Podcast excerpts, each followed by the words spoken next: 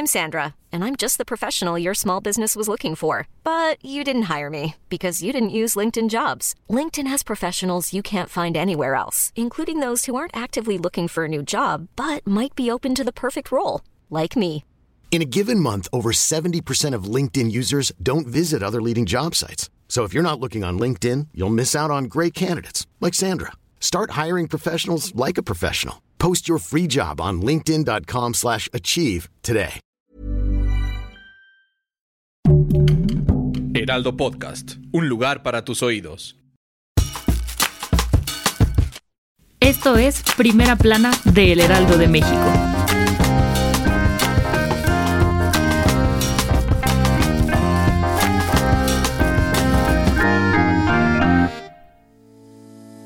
Sí, los contagios por COVID-19 han disminuido en México y plazas y centros comerciales han reabierto sus puertas. Incluso hay planes próximos de abrir las escuelas.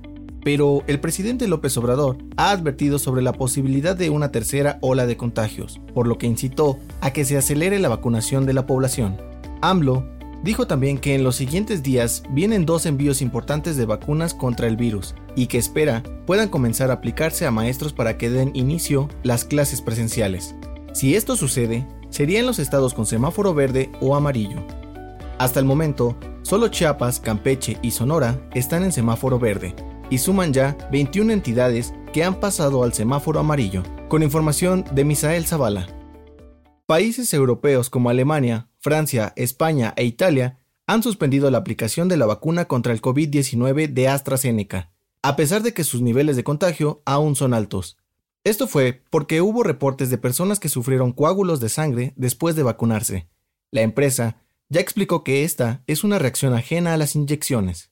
Por su parte, la OMS ha pedido que no se detenga la aplicación de la vacuna de esta farmacéutica, que es una de las más baratas, pues cada dosis cuesta 2.8 dólares pero la lista de países que ha detenido su uso sigue creciendo por miedo a que afecte a más personas. Frente a la paranoia, la Agencia Europea de Medicamentos realizará una reunión extraordinaria el próximo jueves en donde se tratará el tema de esta vacuna.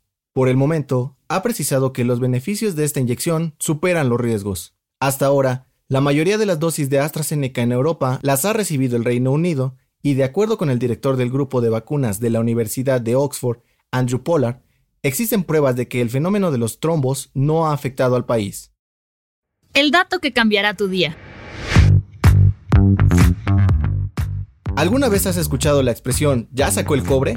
¿Sabes qué significa?